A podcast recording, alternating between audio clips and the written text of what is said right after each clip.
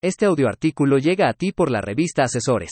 ¿Es rentable ser una empresa socialmente responsable? La frase, los clientes no son lo primero. Los empleados son lo primero. Si cuidas de ellos, ellos cuidarán de tus clientes.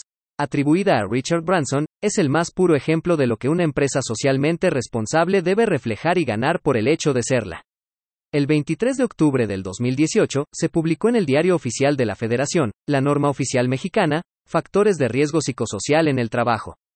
Identificación, análisis y prevención, cuyo objetivo es establecer los elementos para identificar, analizar y prevenir los factores de riesgo psicosocial, así como para promover un entorno organizacional favorable en los centros de trabajo.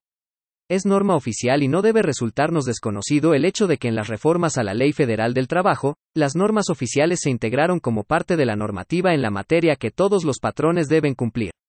Esto significa además, que hay varias normas oficiales además a ser contempladas, sobra señalar que el incumplimiento por desconocimiento, ya que siempre olvidamos la máxima de que, el desconocimiento de la ley no exime de su cumplimiento, genera una problemática de multas masivas, algunas por altas cantidades las cuales oscilan de 25 a 5 mil días de SMGV y que pueden imponerse por la omisión en el cumplimiento de cada obligación o bien por cada trabajador afectado, lo que potencializa de forma descomunal el monto de la misma.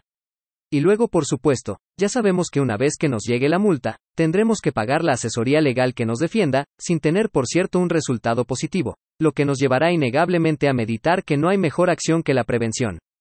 Todo esto, sale caro. Y es que el empresario simplemente no se entera de estos temas si no lo lee en una revista, si no tiene la disciplina de estar informado al respecto o si no cuenta con la asesoría respectiva de un despacho que mensualmente le genere un boletín informativo con estos temas. Sin embargo, la solución a la carencia puede no ser sencilla en principio porque hay que invertir en el negocio y tradicionalmente, no invertimos en aspectos de la empresa que no son eminentemente productivos. Si el valor agregado no se refleja directamente en el margen de utilidad, puede esperar. Hasta que llega la multa, por supuesto. Dejamos de lado el hecho de que no solamente se trata de evitar la sanción, sino de generar estrategias que además coadyuven a incrementar la rentabilidad de la compañía. Se trata de aprovechar en un free ride la publicidad gratuita que nos provee uno de los grandes temas de interés en la actualidad, la responsabilidad social y ecológica. Es tanto un tema de relevancia y actualidad, que ya hay una norma oficial que lo confirma. Muy de la mano además con artículos anteriores relacionados con el tema del gobierno corporativo y el compliance, pues considera indispensable el generar políticas que integren a la sociedad y el gobierno, este último será el que establece los marcos legales y los beneficios tributarios que permitan la implementación de dichas políticas. Ciertamente, los beneficios en materia fiscal son mucho más marcados en definitiva, y decepcionante pero comprensiblemente, en relación al medio ambiente, en donde podemos encontrar incentivos tales como deducción inmediata de las inversiones en equipo y maquinaria que utilicen energía de fuentes renovables o generación de energía eléctrica eficiente, siempre que dichos equipos se utilicen por un periodo no menor a cinco años inmediatos posteriores al ejercicio en el que se efectúe la deducción. Exención del pago sobre automóviles nuevos a quienes vendan o importen definitivamente automóviles que funcionen con baterías eléctricas recargables o motores de hidrógeno. Beneficios en la CDMX a las empresas que empiecen a operar en sectores de alta tecnología vinculada con energías renovables, manejo de desechos, del agua, etc. Estos beneficios de carácter extrafiscal, si bien insuficientes para las necesidades reales del Estado que guarda el ecosistema, son al menos, algunas iniciativas, más o menos interesantes. Donde la visión sigue siendo muy corta es en el aspecto social, pues no es mucho lo que ahora se hace fiscalmente a guisa de beneficio, sino de no sanción. Es decir, motiva el cumplimiento no por el aspecto positivo y crecimiento económico, sino por evitar un perjuicio mayor. Hasta ahora, a nivel federal, solo a través de fundaciones a las cuales las empresas hagan donativos, se encuentra un incentivo. Sin embargo, aún en este sentido, las acciones sociales siguen siendo positivas por sus beneficios indirectos. Es así que, adicional al aspecto medioambiental que la compañía pueda o no tener como presupuesto, los siguientes aspectos tienen innegablemente un beneficio indirecto que se observa tanto a corto como largo plazo.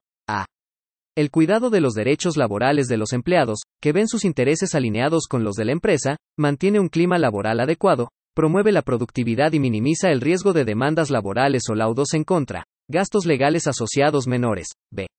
Atención ética al consumidor, lo que incrementa el posicionamiento positivo de nuestra marca o producto y reduce la contingencia de demandas de carácter mercantil o quejas ante la Procuraduría Federal del Consumidor, gastos legales asociados menores. C.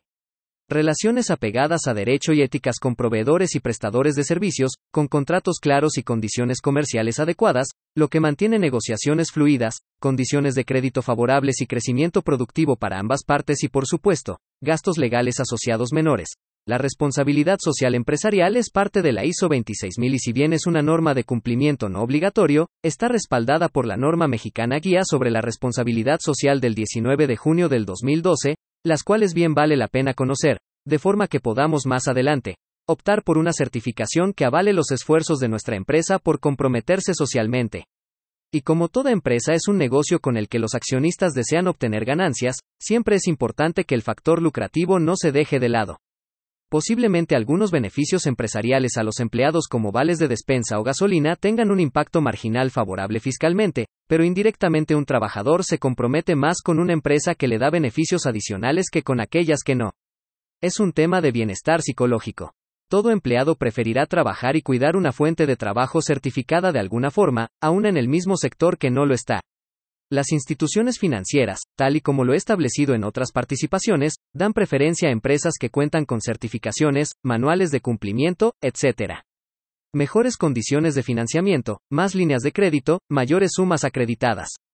¿No son beneficios acaso? Sin embargo, el mayor beneficio sin duda debe ser que estas inversiones, correctamente planificadas y ejecutadas, impactan favorablemente en la empresa, sin importar el giro o tamaño. Cuando el negocio se centra en la persona que lo hace producir, los resultados son obvios. Las contingencias y riesgos legales se minimizan y la empresa puede mantener flujos operativos saludables, así que cuando menos por estos únicos motivos es dable decir que sí, acentuado. Es rentable ser una empresa socialmente responsable.